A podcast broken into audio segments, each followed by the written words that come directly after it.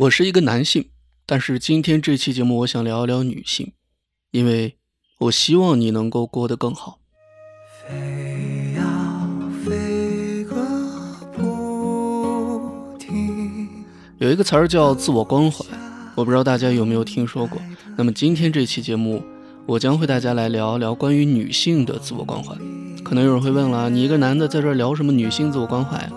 给大家分享一个数据啊，我们这档播客的百分之七十多的听众都是二十到三十几岁的女性，所以这一期节目是我送给女性朋友们的一份礼物。我希望大家都能够通过这期节目开始踏上自我关怀之路。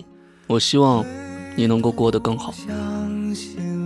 为了做这期节目，我在前面一段时间做了大量的准备工作，我去收集了大量的数据，并且对很多女性朋友进行了一个访问，只是希望这期节目能够真正的走到每一个女性朋友的心里，给你起到真正的一个实质性的一些帮助。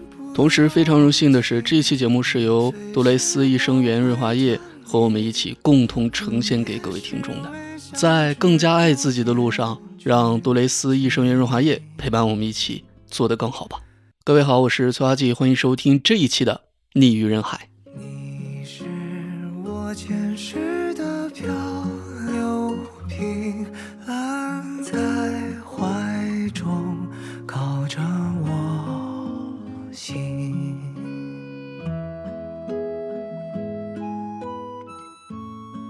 想要懂得自我关怀这一概念，听起来很简单啊，但实际上是一个技术活。可能大家以为哦，我是不是就是更加的爱自己一点，更加的关注自己一点，是不是呢？没有这么简单。我为什么说它实际上是一个技术活呢？因为我们天生爱凑热闹，是吧？找个归属感，这是人类的本能，尤其是女性。女性可能在历史上的责任更多是生娃、带娃，是吧？搞吃的、找安全地。那我们从古到今天嘛，女人的活儿可能还是更多的是一个照顾者的担当，说管孩子、管家人、朋友、男友，样样来啊，还得有点修养，感激感和仁慈度也要有。所以结果，女性就习惯了总先为别人着想。可能这套理念的源头来自于女性自己的一些误解吧，比如觉得，呃，会不会是自私不好啊？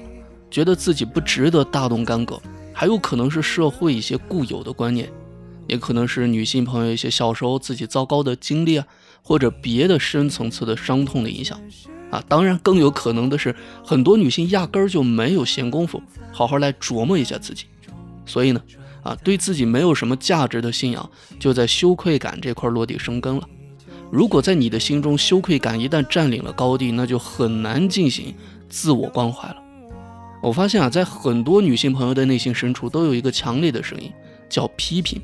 而这个也在我准备这期节目的过程当中，我通过对很多女性朋友的一个采访调查，我所发现到的一点，就是我刚才讲是对吧？很多女性朋友内心深处有一个强烈的声音叫批评，她们不会用这个声音去和家人说话，去和朋友说话，哪怕是敌人，但是呢，他们会用这个声音和自我对话。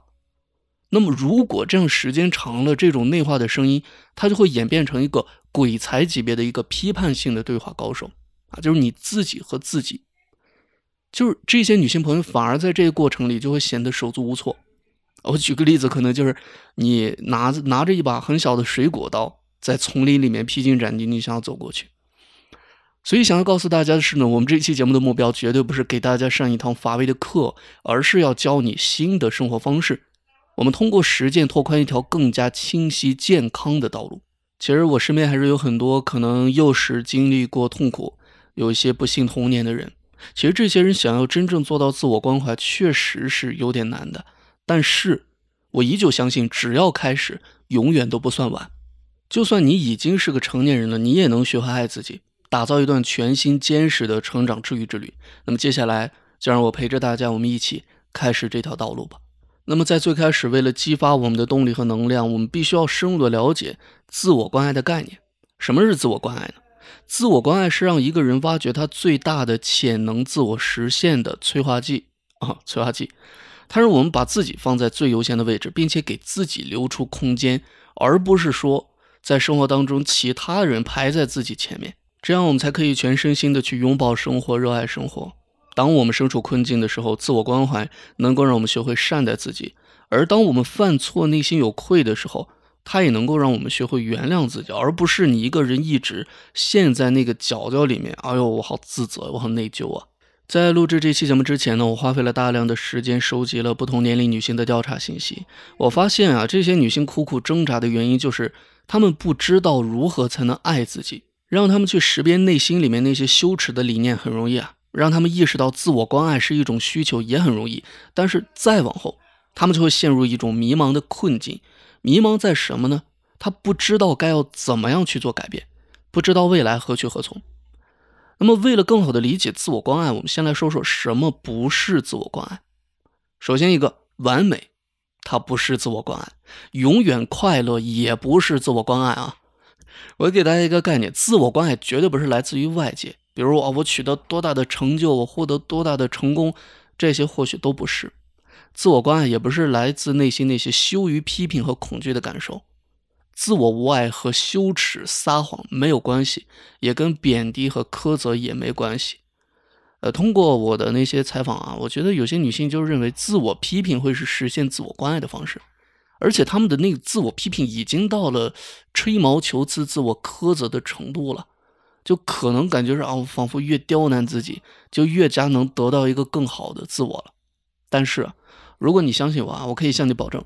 就是这种通过自我羞辱和自我批评，想要让自己变得更好的方式，只会让你崩溃，变得更糟，然后在那儿绝望的等待其他人来解救你。有这样一个女人啊，她为旁人牺牲啊，奉献着自己的一切，但是最后却把自己搞得充满怨恨和沮丧。虽然这个人一开始看起来总是啊慷慨大方，照顾着身边的人，但是随着时间的推移，他失去了自我。他开始变得疲惫、痛苦、没有成就感，而这个女人啊，可能就是我们身边的大多数啊。她有可能是你的妈妈，也有可能是未来的你。缺乏自我关爱的原因有很多啊，有一个词儿叫“自爱空箱”，空是空白的空，箱子的箱，自爱空箱。而这种表现形式也有很多，比如，我觉得听到这儿，很多女性朋友有一个厌恶自己的身体。其实这个是一个内心潜意识里的叫厌恶自己的身体，那么表现在我们身边具体的一个形式是什么呢？就是我节食，我暴饮暴食，或者我死命的健身锻炼，对吧？其实厌恶自己的身体，它表现形式它是有破坏性的。如果我们用感情来举例，你就像什么？就像我一直追求一个并不适合我的对象。好让自己觉得特别，觉得被需要，或者就像是我处在一段不健康的关系里面，我早就应该脱身而去的，但是我依然苦苦的挣扎。所以大家发现没有？当我们专注于寻找外在的能量来源的时候，那么这个自爱空相的缺点就会暴露了啊！这样的结果往往就是会让我们的内心变得更加的空虚，你一点都充实不起来，你任何的呃感受都是来自于外界带给你的。我我说一些举一些例子嘛，要是我数学考一百分就好了啊，要是我能减掉二十斤就好了，要是我能找到一位又高又帅又温柔又有钱的伴侣就好了，这些话可能听到耳朵都快长茧子了，是吧？就是那种努力向别人证明自己、向自己证明自己的行为，都只是看不到尽头的空虚的追求啊，这种追求看似是自我关爱，其实并不是。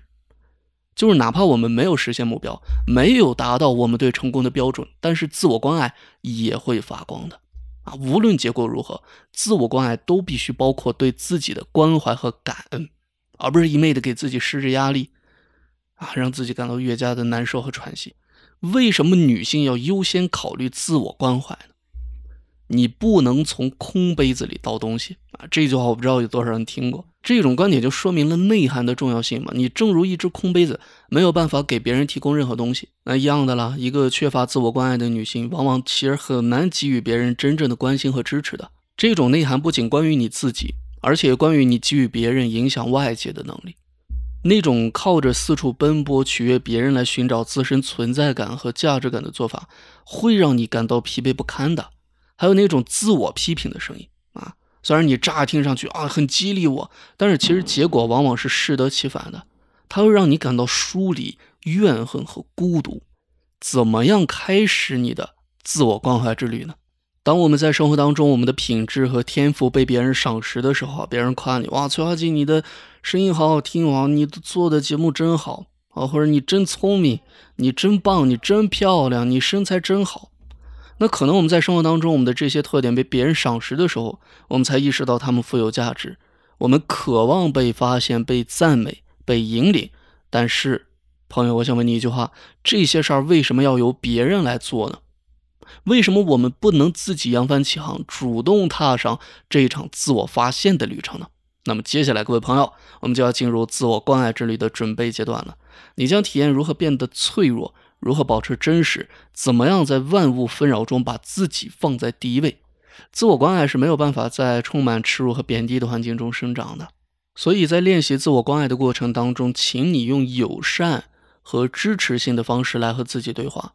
想象一下，如果你每天都用一种啊亲切、温和、很可爱的语气跟自己聊天，接下来会发生什么样的变化呢？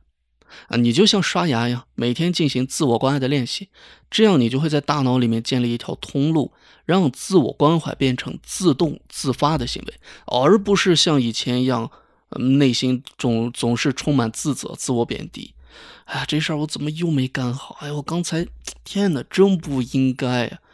别这样了啊！你就尝试着用友善和支持性的方式来和自己对话。哇，你真棒！又把这件事情搞砸了，不愧是你。没有开玩笑，就是真棒啊！这次哪怕有点失误，但是没关系，我们接下来努力把这件事情做得更好，好不好呢？是吧？当然还有了，就是在此之前，其实我一度以为，就是自我关怀会不会是一种很放纵、很奢侈的行为？就是可能在生活当中啊，工作、家庭，包括这个呃人际关系。可能已经让很多女性焦头烂额的了，谁还有时间来照顾自己呢？但是啊，在准备这期节目的时候，我很快就意识到，像什么泡泡浴啊、喝红酒、美甲，像这些放松和呵护自我的方式，虽然很可爱，也很必要，但是真正充实的生活，更加需要女性来精心的滋养自己。真正的自我关怀包含更多的一些内容了，它就代表着我们要诚实的啊面对自己。来确立你自己的价值观，从自我伤害、自我破坏的这些模式中解脱，创造一种真实的生活。请一定要记住啊！虽然享受泡泡浴和美甲也都属于某种生活乐趣，但是真正的自我关爱来自于内心深处，而绝对不是外界的一些事件、外在的结果、其他人的评论或者社会的标准来界定的。啊，谁说一定就瘦就是漂亮了啊？谁说胖就不好看了或者怎么样？对吧？其实更多的，我觉得还是出于内心自己的一个标准准则。作为女性，你可能在生活当中经常会扮演照顾者的角色啊，不停的照顾别人、照顾他人。尤其你作为一个母亲或者作为一个妻子的身份，是吧？你在家庭里面，可能你很难会意识到自己也需要被重视、被爱。关注别人的需求，可能是回避自己需求的一种方式，但是这也会让你感到脆弱的。所以在真实的面对自己的时候，你要认识到你的弱点，很坦然的面对伴随失望啊、悲伤或者恐惧而来的感受。有一有一句话是这样的：我不够优秀。有很多人在生活当中下意识可能都会有这样的感受，是吧？这个时候你可以有意识的主动去迎合这种感受，这是直面真我的一个重要的组成部分。刚才提到的是我们在生活当中的脆弱，其实如果脆弱是我们朋友，那么诚实啊。就是她的姐妹。当我们在生活里面真实的面对自己的时候，诚实就会应运而生了。就是那种仅靠取悦别人的生存模式，或者只为了迎合外界标准的行为，都会让我们偏离真正的自我关爱的道路。诚实，它能够让我们袒露自己的思虑，表达我们的感受和意见。就是哪怕这样做啊，会让别人生气或者不舒服，但是如果我们压制自己的想法和感受，他们就会以另外一种形式来呈现，并且让我们自己内心产生一种悲伤啊，或者产生生理上的不适。你要知道，压抑它并不能让情绪贫困消失啊，反而会让这种情绪停留的时间更长，强度会更猛。如果就这样一天一天累积下去，抑制负面情绪会产生一系列健康问题的，很多啊，比如这高血压呀，你记忆力下降，注意力不集中，是不是这哎？等等，这怎么我都有呢？没有啊，这这嗨，就是就是那些你生活当中没有表达出来的感受啊，就是没有被解决的愤怒，它会积聚。形成一种应激反应，从而它下一步就会损害到你的人际关系啊，还有自我的价值。所以我们要做真实的自己，需要认识到自己的天赋，并且和世界一起来分享他们，就勇敢的表现出你自己。刚才我有提到，在生活当中把自己放在首位，是吧？你可能会想，哎呀，愿望很丰满，现实很骨感。别人对我们提出这么多的需求，这么多的愿望，我作为一个女性，我怎么把自己放在首位呢？其实，在准备这期节目的过程当中，我也经常在思考这个问题。女性在工作里面要关注时间节点啊，在生活里面可能有着各种生活当中的琐碎啊，要采购这个日用品啊，尤其作为一个妈妈，对吧？要照料孩子，可能在生活当中要关心伴侣和朋友。啊，甚至我在自己吃饭之前，我是不是还得先把狗喂好，带它出去遛个弯儿？所以在这个过程当中，可能把自己放在首位，就似乎变得违背女性的个性、天性和女性的定位了。但是我想问一句，凭什么呢？首先一点，我觉得是学会说不。可能任何人都有权利要求你做些事情，相应的，你也有权利来拒绝，而不用给出理由啊。需要拒绝的时候，我就拒绝。用不着带有任何的愧疚或者不适的感觉。还有另外一点，寻求帮助，你得接受一个想法，就是其他人并不会在拒绝的时候内疚或者难受。那么在同时呢，大多数人对于寻求帮助和拒绝要求都不会感到太纠结。第三点，发现你的好恶啊，关怀自己的关键之一就是要知道自己喜欢什么，知道喜欢什么才知道自己想要什么。另外一点，优先自己的享乐。哎，刚才是这个精神层面的自我关怀，接下来可以聊一聊生理层面的自我关怀。你可以调节饮食啊，就是时刻关注着你的感觉，接受他们，并和别人分享，这样能够帮助你避免因为感情用事而吃东西。啊，就是刚才提到的这个暴饮暴食，这个其实对你身体是一种破坏性的。优先自己的享乐，这样你就不会过度依赖食物来奖励自己，通过食物这样的形式来获得愉悦感。休息和放松，想想你是不是会放任自己休息太多，或者让自己休息的不够？你是不是在这个两个极端里面来来回回？你可以开始学着关照，并且调节你的休息需求。啊，你可以尝试一个简单但是又高效的一个重写大脑的办法，就是三件事儿计划。就具体做法是这样的：就是每天你必须做三件你不想做的事情，或者停止做三件你想做。却不该做的事情，比如啊，就是你每天必须做三件你不想做的事情：洗脸啊、锻炼、扫地、打电话、洗盘子，或者停止做三件你想做但是不该做的事儿啊，不吃巧克力蛋糕，呃，不过度饮酒，不翘课，不抽烟，或者怎么样。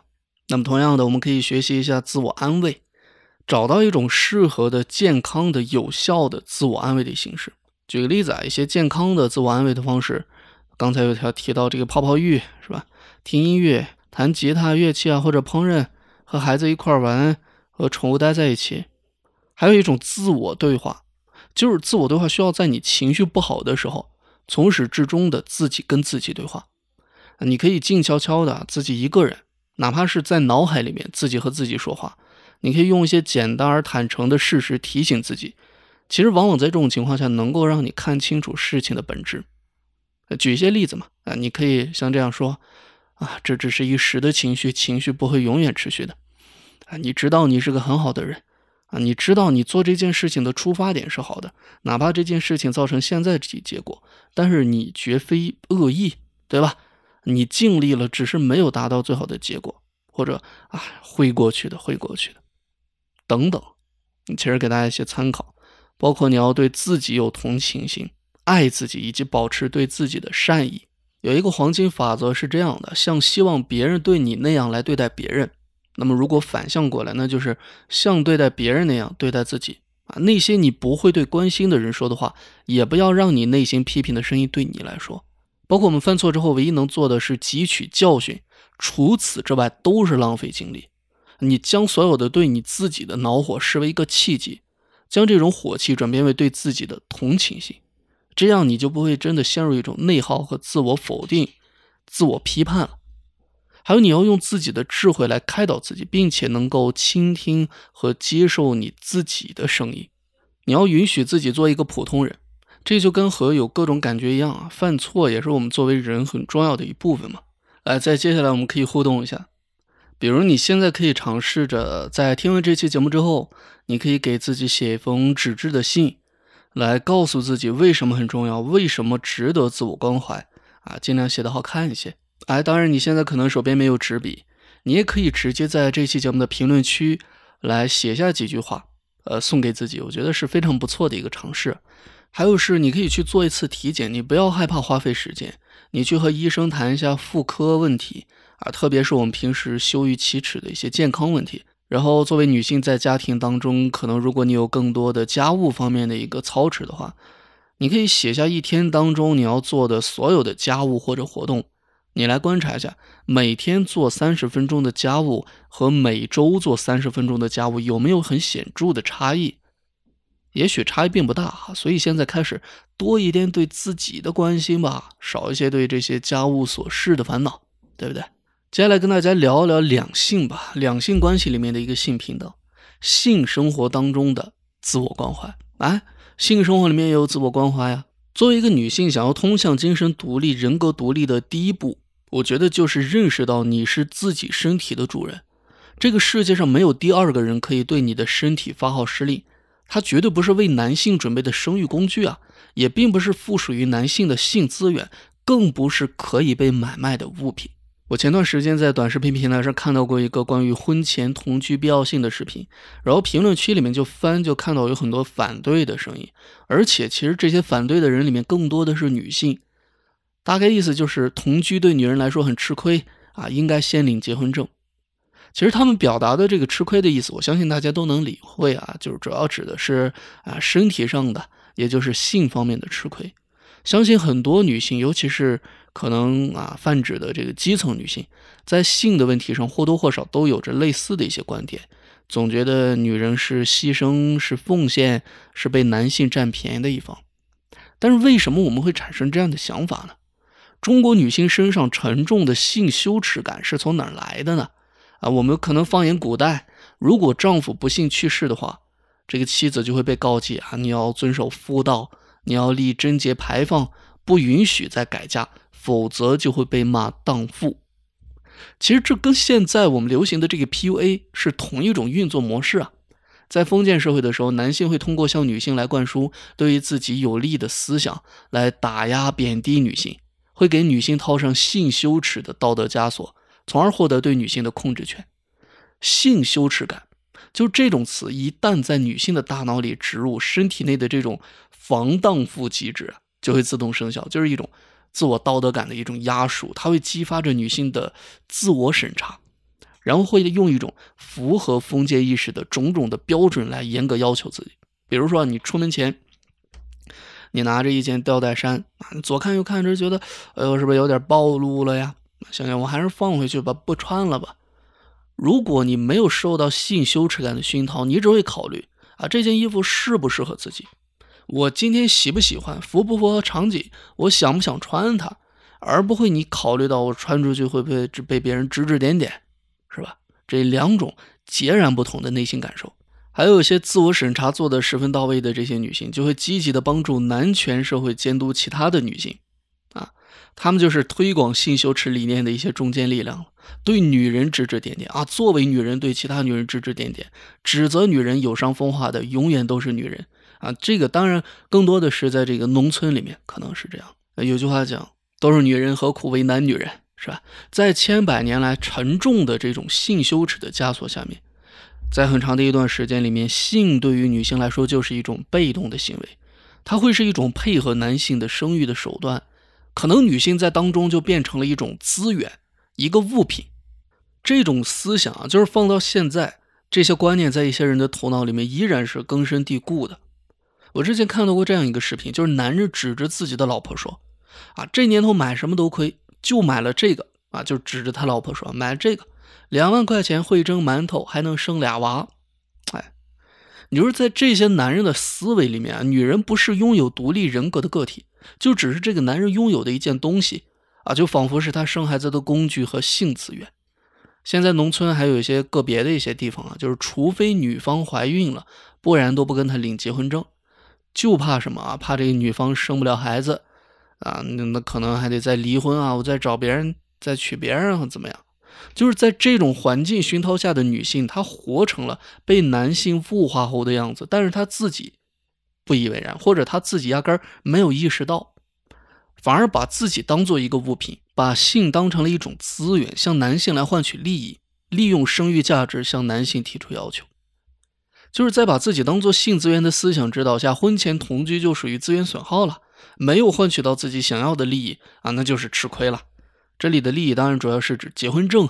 是吧？一个表面上看起来的一个稳定的家庭，啊，一个生活当中的依赖，还有一些女性在男性追求她们的时候会索要钱财物品，满足之后才答应交往，这都是同样的道理啊，用身体用性来换取想要的利益。希望年轻的女性朋友可以抛开那些束缚自己的精神枷锁，通向精神独立、人格独立的第一步，就如我刚才所讲嘛，就是认识到你是自己身体的主人。这个世界上没有第二个人可以对你的身体发号施令，它绝对不是为男性准备的生育工具，也不是附属于男性的性资源，更不是可以买卖的物品啊！你的身体是你自己的，你要好好的守护它。所以，如果你准备好了的话，保护好自己的健康安全，你就可以去尽情的享受生而为人的权利。你的人格和男性是平等的，身心准备好的性不存在失去，而是得到。啊，如果在和一个人的性关系里面，你有失去、吃亏或者便宜对方的这种心态，那可能就表示在这段关系里面，你的人格是低人一等的。如果是一个对的伴侣，一段健康的感情是不会让你产生这种低人一等的糟糕的感受的。那些自我物化、把自己当弱者向男性索取、把自己当物品去换取利益的女性，等到男性厌烦了啊，往往就会被摆在货架上挑选或者被遗弃，这是一条不归路。值得所有的女性来进行的。既然聊到了性，那我们就聊一聊性自由吧。其实，在人们糟糕的印象里面，性自由是来自于西方的文化糟粕啊，它会让社会道德崩塌，然后会带来更多的性病啊、意外怀孕、流产等等的这些的问题。所以，这就让很多人对性自由无比的反感，因为它可能意味着一场场毫无廉耻的性狂欢和滥交。其实更多让人反感的理由是认为这唆使了女人发生更多随意的性行为，呃，是不是认为女人打着性自由的旗帜啊，美其名曰解放自己，然后开始各种不检点的生活呀，啊，做各种不自爱的事情啊？在我们的文化里面啊，性和爱情一直是被捆绑在一起的，脱离了爱的性行为，多少会让人感觉有些不耻，更会带来龌龊和肮脏感。呃，网上有这种说法，就是说吹鼓性自由的人。想一下，便宜的是谁吧？还不是男人吗？女人解放了性，男人才会有更多性机会。他们自然恨不得外面的女人个个性自由，但是却巴不得自己的女人或者女儿紧紧裹住衣服，离这自由远远的。啊，说的好像女人只要性自由了，男人就可以随便有机会了似的。但是可能吗？我举个例子，一个非常猥琐的一个男人，我觉得应该不会有女人愿意给他机会的吧？反过来，就算没有性自由的这种风潮。一个女人如果面对着心爱的男人，深情款款地看着自己，恐怕也很难以抵制他的魅力吧。所以，自由是一种选择，绝对不是随便的意思。在查百度的时候，百度给出了一个关于自由的解释，是这样说的：说自我支配，凭借自身意志而行动，并对自身的行为负责，还有是不受限制和阻碍，这叫自由。我们常常提到经济自由，为什么大家都渴望经济自由呢？因为这意味着我们有更多可选择的权利。我今天不爽就不去上班了，那我明天想搞艺术，不用考虑生计就去看。我后天无聊了，我又继续回到岗位上个班。这给了人很多可以选择的空间，也让很多被困于生计不得不工作的烦闷焦虑的情绪少了很多。所以，经济自由带来的最大的好处就是，我可以有上班的选择，我也可以有拒绝上班的自由。同样的，在我看来，性自由也是，就是当女人面对想要的性活动的时候，可以有想要的呐喊，而不是不好意思说；面对不想要的性活动时，也可以有拒绝说不的底气，而不是担心拒绝之后啊，对方是不是不喜欢自己了。性自由它是身体自主权的自由，一个人的身体是受自我的支配，而不是受伴侣的支配的，更不是受父母支配。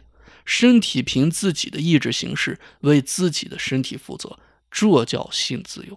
那我想要就是 yes，我不想要呢就是 no 啊。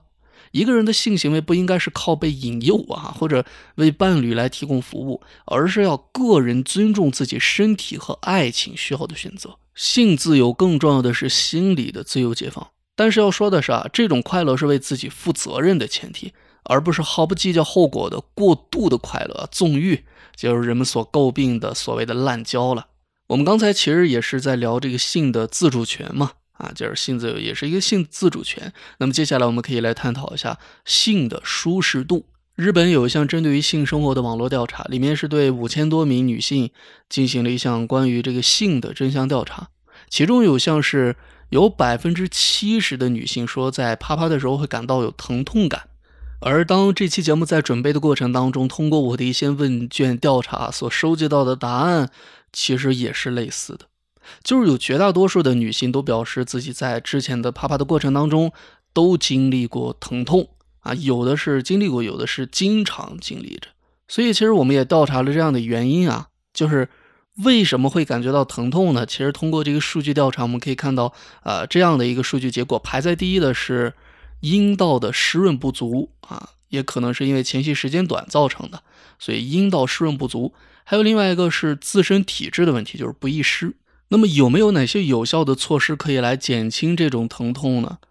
呃，也是给大家做一个参考吧。就是这个数据所调查的排在第一位的，就是说使用这个润滑液，还有另外一种是始终保持温柔。那么排在第三位的是在前戏上花时间，而其实排在第一位的这个使用润滑液这个占比有百分之六十一点三。啊，这个比例是绝对非常高的，所以这其实也是凸显了这个在性生活当中这个润滑液的这个重要的一个功效。前段时间我在准备这期节目的时候，有一对夫妻啊，让我印象还挺深刻的。我会觉得他们的故事很可能就是我们当中很多人生活当中的缩影。他们是生活在北京嘛，两个人都是在大厂工作，也结婚很多年了。他们的这个生活就感觉已经进入了一个很平淡的一个状态了，工作的压力还有这个生活的快节奏，有时候就会让他们感觉到，哎，很疲惫，甚至可能对于他们的亲密生活也会有很多的这个影响。然后通过跟他们的了解，到后面我就觉得，哎，这正好可以找他们来帮我试一下杜蕾斯的益生元润滑液，要不然我肯定不可能说现在贸然就在节目里面提到这个产品。然后就联系到了这个男生嘛。但是就是通过跟他这个聊，他还听着说，哎，那算了吧，是吧？很抗拒嘛。当然我也理解。了解了之后，发现他其实觉得就是用润滑液啊，是不是我作为一个男性是对自己能力的一种不肯定？他担心之后影响说自己在妻子心目中的这个形象。哎，其实这也是很多两性关系里面不使用润滑液的一个原因。后来我就很耐心的跟他介绍了这个润滑液。对于他们这样结婚很多年并且工作压力很大的夫妻来说，它首先是可以带来很多的新鲜感，然后就是对整个过程的这个体验都会加分的。它并不是传统意义上的情趣用品，而且这个益生元润滑液是百分之百的来源于天然植物萃取，它不仅能够提供这个自然的润滑，还能够保住你女性私处的这个微生态，并不会有其余的影响。然后也就是出于我们之间对彼此的信任，还有他们对于生活新鲜感的渴望吧，最后就说那就试试吧。啊，我就赶紧把这个品牌方寄过来的样品就送给他们用，然后很快啊，等他们用完之后就给我发消息，我当时一看，哎呦，可以啊，就是通过他们的表达，我能够感受到很多的一个不一样，就是他会发现，就是这个润滑液和他们之前的刻板印象中了解到的润滑液很不一样，就是可能之前以为这个润滑液是不是黏黏腻腻的呀，但是就是我寄给他的这个杜蕾斯的这个益生元润滑液，它是用了草本成分。非常的清爽，你使用过程当中不会带来任何的压力，更多的是啊，就会让他们的这个亲密时刻啊变得更加的自然和顺畅。对于工作压力大或者是结婚了很多年的他们来说，这个真的确实是一种全新的尝试。其实使用之后，男方当时才意识到嘛，使用润滑液和缺乏魅力是没有什么关系的。他们在使用之后，彼此两个人有沟通，就觉得使用这个产品更多的会是一种对伴侣感受的考虑和尊重。尤其是对女方来讲了嘛，特别其实是对于那些比较干涩啊、会担心疼痛的女性来说，尊重自己的身体和感受，使用润滑液是一种勇敢并且真就是保护自己的一种方式嘛。我当时我非常开心能够得到他们这样的反馈，包括我现在讲，大家也能听出来，是吧？我这个情绪所以其实他们这个经历也是在告诉我们，有时候啊，我们在生活当中一个小小的改变，其实就能够带来一个大大的不同。刚才录节目之前，我们还在聊这个事情，他们就说，如果有机会的话，他们也非常乐意想要把这个新的发现推荐给身边的那些小情侣啊，或者夫妻朋友，也希望他们能够体验到这种改变带来的美好。其实，正如这个杜蕾斯自然系列益生元润滑液所体现的，它不仅仅是一款产品，在我看来，它更加是一种生活态度，就是它会提醒我们，再忙碌的生活里面，也不要忽略了美好。你不要因为偏见而远离那些能够让我们的生活更加丰富的选择。通过给予自己和伴侣更多的关怀和理解，我们可以一起享受生活，对吧？两个人共同创造独属于你们的那份美好的回忆。正如我前面所讲的，这期节目是送给所有女性朋友们的一份礼物嘛？那在这儿呢，也想跟各位朋友介绍一下，你现在可以打开天猫杜蕾斯官方旗舰店，你跟客服报一个暗号，就是“女人海”四个字儿。啊，然后就可以解锁专属的一个优惠链接，它就会发给你了。或者你可以直接从我们这期节目的 show notes 里面的链接，可以直接跳转到我们一个专属页面，领取我们的专属优惠券。如果你买一支的话，可以减二十；两支可以减五十啊，更加的优惠。如果你此前没有用过润滑液，或者没有用过这款杜蕾斯自然系列的益生元润滑液，我觉得听了这期节目之后，你可以开始一个新生活里面的一个全新的小小尝试了。正如我刚才所讲啊，有时候你生活当中一个小小的改变就足以带来大大的不同。不要因为忙碌而忽略了生活当中的美好，也不要因为偏见而远离了那些能够让生活更加丰富的选择。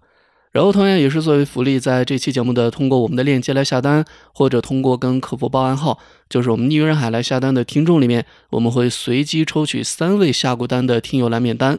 如果你下了单并且抽到了你，那到时候你下单的钱会全部一分不剩的退还给你，你就可以免费的来享用这支杜蕾斯益生元润滑液了。所以我是非常开心啊，这期节目能够和杜蕾斯益生元润滑液共同来呈现这期节目，因为真的在我看来，这绝对不仅仅是一款产品，它更是一种对于生活的态度，能够让我们在享受生活的同时，尤其是女性啊，也能够给予自己更多的关怀，好吧？那么在这期节目的最后，想跟大家一起来分享这样一个话题：二十岁到三十岁这十年应该做什么呢？我希望大家能够活得勇敢一点。人只能活三万天，三万多天吧。当然，你可能更长寿的话，可能更久了。但是现在对于很多人来讲，已经过去了将近一万天了。你有什么理由不去折腾呢？是吧？再不折腾，我们就老了；再不疯狂，我们就老了，是吧？你抛开精神道德的枷锁。可以去积极的尝试体验啊，给你的生活打开各种的可能性，找到属于自己的自信，发光发热吧，朋友。那么二十岁到三十岁这十年到底应该做什么呢？在一个人的一生里面啊，这十年是非常关键的。如果我们把人生比作盖房子的话，那么可能这个阶段就是开荒测量啊，设计打地基的这样一个阶段。当你在抱怨生活的时候，你要问问自己：你真的花时间、花精力去经营你的生活了吗？可能这个过程，有的人要花十几年的。如果你正处在于这个阶段，年纪轻轻的焦虑什么呢？想清楚自己想要什么，该做什么，然后就行动起来吧。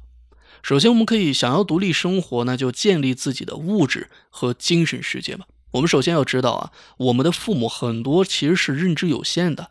他们的人生观、价值观、世界观是基于自己个人的成长环境建立的，很多的已经不适用在现在这个时代了。其实这个我个人是深有同感的，我也跟别人有聊过。当然，我觉得我父母，呃，绝对不不会是那种特别封建闭塞的那种家长。但是我觉得在某些角度上，绝对并不是一个开放的一个眼光来看待的。而且，其实很多父母通常有一个共性，就是很容易。把自己失望人生中的期望加注到孩子身上，然后就会通过各种手段来控制你啊，操控你的生活。他希望从你的身上获取到更多的情绪价值和经济价值。我们讲爱是丰富精神世界的产物啊，如果父母精神贫瘠，就没有办法产生真正的爱。他们所认为的爱大多是一己私欲。但是他们对孩子的影响又是这么的根深蒂固啊！其实这就是为什么那么些所谓的爱和关心，在生活里面可能更加的会让你感到痛苦和窒息。对不对？父母一边说着“我这都是为了你好”啊，你这边啊，我好痛苦，我好难受，我好想远离，是吧？所以成年之后的第一步就是要学会做自己的父母。哎，这个观点有没有意思？成年之后的第一步要学会做自己的父母，重新教育自己。你来审视自己过往被父母影响的价值观和思维模式，把这些糟粕从你的大脑里面清除掉。如果你的精神不先富裕起来啊，你不去打破固化思维，你这一生，我们不讲绝对的，但是可能很难有突破了。因为思想上的穷才是真正的穷啊！这个不是你口袋里啊什么有几个钱就怎么样了。当然了，仅仅从思想上切割是不够的。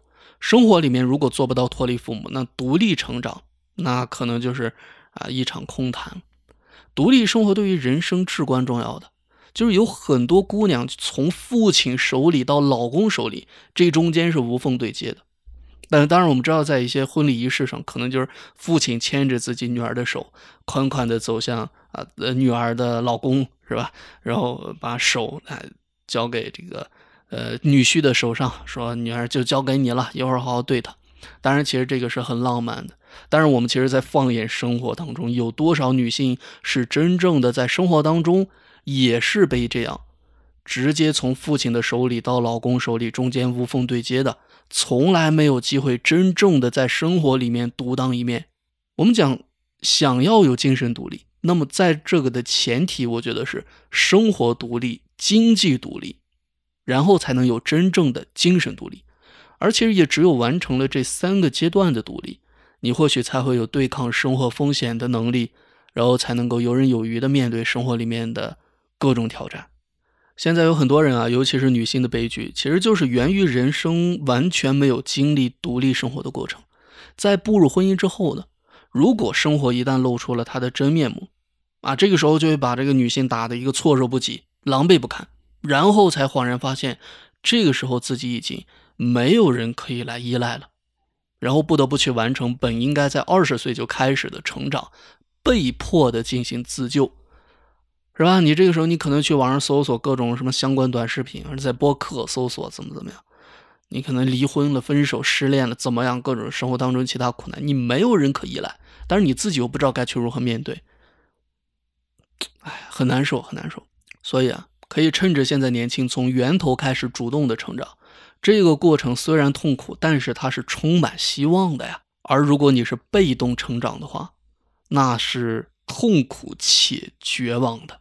二十岁到三十岁，因因为我就是这个阶段的人嘛。其实可能我们在这个阶段，很多人都是从学校会步入职场啊。你无论你在生活当中做什么工作，你不要过分在意你的工资。首先需要考虑的是这份工作。能不能让你学到东西啊？你就是说一份月薪，一个月给我开三万啊，让我做什么呢？我就每天给别人当司机，我干不干？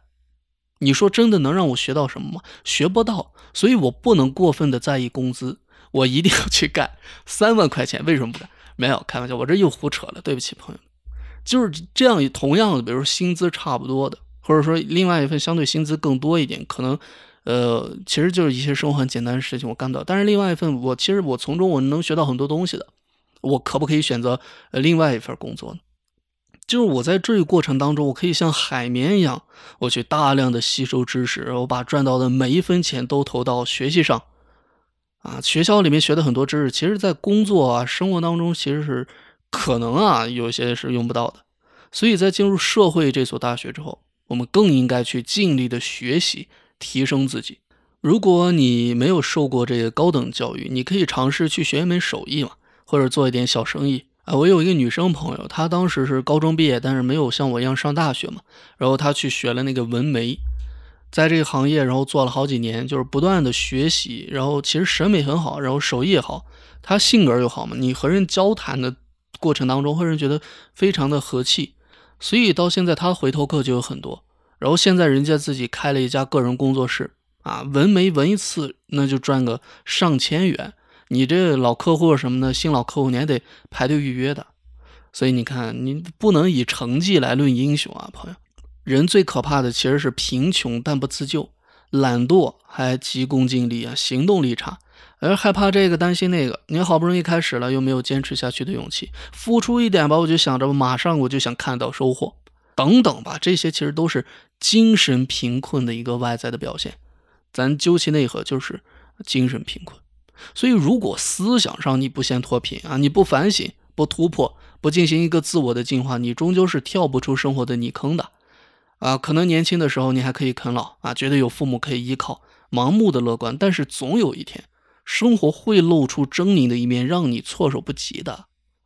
就是我们在二十岁到三十岁的这十年里面，你感到迷茫、感到困惑是很正常的。人的一生就像是在一场雾中行走嘛，你只有真正的把脚踏出去之后，你才能够看得清楚下一步路在哪儿。所以在生活里面，我最近和朋友的一些交流当中，我也会鼓励大家去勇敢的走出生活的舒适区，啊，去做一些让自己感到开心的事情。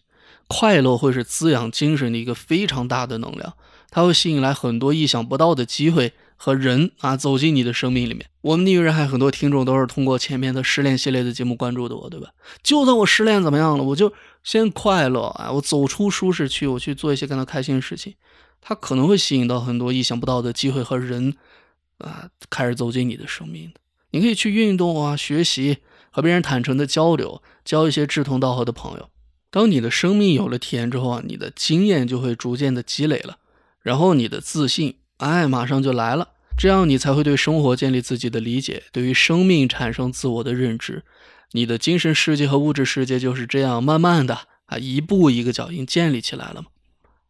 还有一个点就是，我觉得大家真的不要轻率的走进婚姻。当然，我觉得这一点放在我们现在很多人的身上，可能都是有同样的一个共识。为什么我们讲现在很多人结婚越来越晚了啊？当然，这更多体现在我们的这个都市青年里面，对吧？男性也好，女性也好，不要轻率的走进婚姻。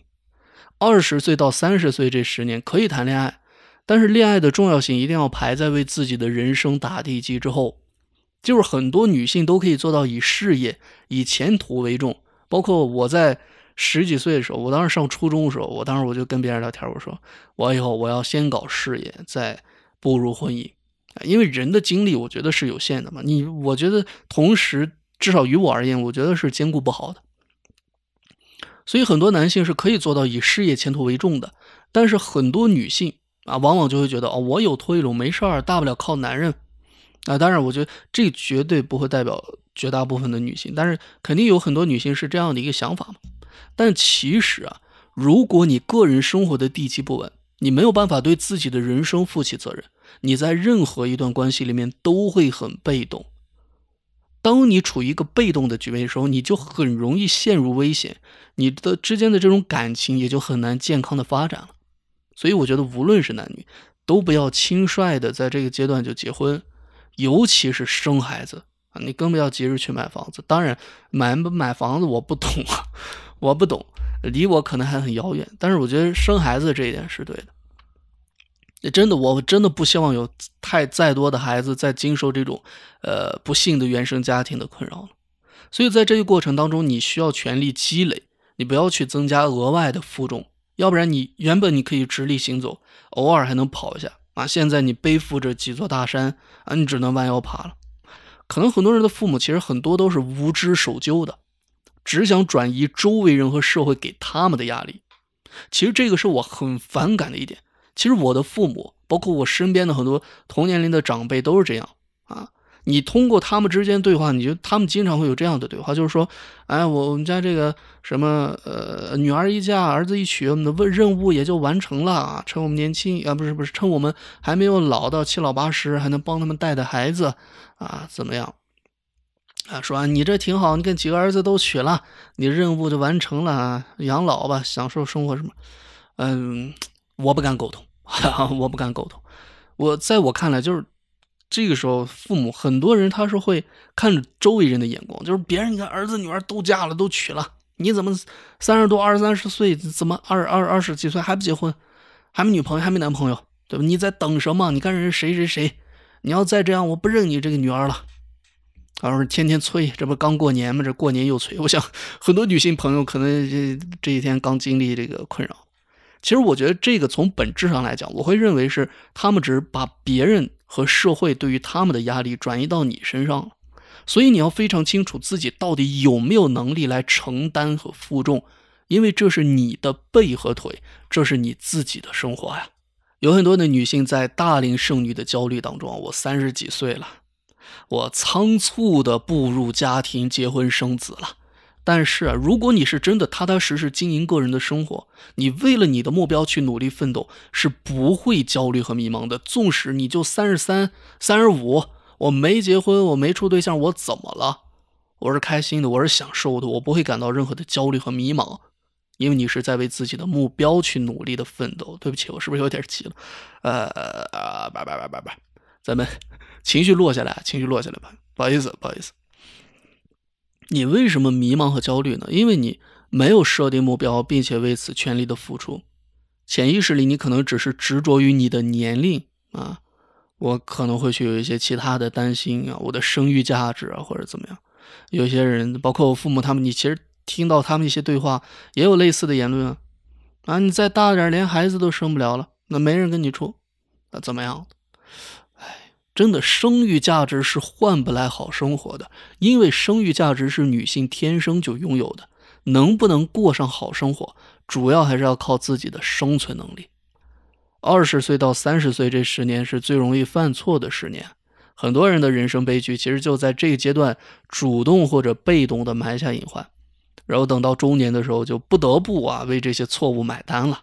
这个阶段其实正是大多数人的人生观、价值观还有世界观的形成和塑造的一个阶段，状态还并不稳定啊。对于生活的很多理解都是还是很模糊的，所以很容易会受到外界，尤其是父母的这个影响。所以其实脱离父母，独立去生活是首要的。然后到社会上摸爬滚打，让你去学习啊，去体验或者去探索。在这个过程当中，你也许会跌跟头啊，你会遇到一些小的挫折和磨难。但是朋友没关系啊，只要你不停下脚步，没有一段生活经历是在浪费生命，生活会渐渐的在你眼前拉开帷幕，变得光明起来，好吧，朋友，这就是今天我想跟你分享的所有内容了。节目的时间很短，但是你人生的时光还有很长，你需要，你也值得，在你未来的生活当中感受更多的来自生活的小确幸。和一些小小的改变，给你带来一些大大的不同，给你提升一些你的生活体验。其实这也正如我们这期节目的合作伙伴杜蕾斯益生元润滑液一样，我觉得这个对于很多女性来说都是一种自我关怀、自我关爱。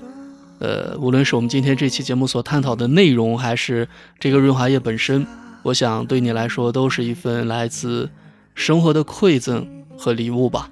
现在你可以进入天猫杜蕾斯官方旗舰店，向客服发送“女人海”四个字，啊，或者你可以直接通过我们这期节目 show notes 里面有一个专属链接，点击进去，你就可以领取到一张专属的优惠券，啊，如果你购买一件可以减二十，买两件可以减五十，啊，更加优惠的一个折扣。当然，一定要告诉你的是，如果你通过我们来下单之后，我们会从下单的听友里面来抽取三位。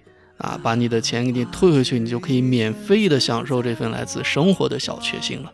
人生苦短啊，你这么美丽善良，我想你一定值得去感受更加美好的体验和更加美好的自己。而杜蕾斯益生元润滑液，我想在这个过程当中会是你非常不错的一个尝试。新的一年，祝你能够真正踏上自我关怀这条道路，更多的来感受自己，而不是为别人所忧虑。祝你能够收获到更多的美好，在生活的琐碎和疲劳之后，也能够拥有属于自己的一片小小的天地。愿你如同春日里绽放的花朵，不仅美丽，更加充满力量。在生活的每一个阶段，无论是顺境还是逆境，都能够保持独立和自信，绽放出属于自己的光彩。愿你在爱情当中能够找到那个理解你、尊重你、支持你和你携手同行的伴侣，共同创造属于两个人的美好回忆。在友情里，愿你周围围绕着真诚和理解的朋友，无论何时何地都能够彼此支持，共同成长。愿你的身体和心灵都能够充满健康和活力，每天醒来时都对生活充满期待和热情。在这个复杂多变的世界中，愿你保持真实、善良和乐观，用自己的方式照亮周围的人。记住，你是独一无二的，你的每一个笑容都足以照亮世界的每一个角落。不要让任何人定义你。因为你的价值无人能及。祝福所有的女性，不论你在哪里，无论你是谁，都能活出最真实、最美好的自己。在这里，我想和杜蕾斯医生、叶润滑液一起庆祝女性的力量和美丽。今天，也是每一天。你是我前世的漂流瓶，安在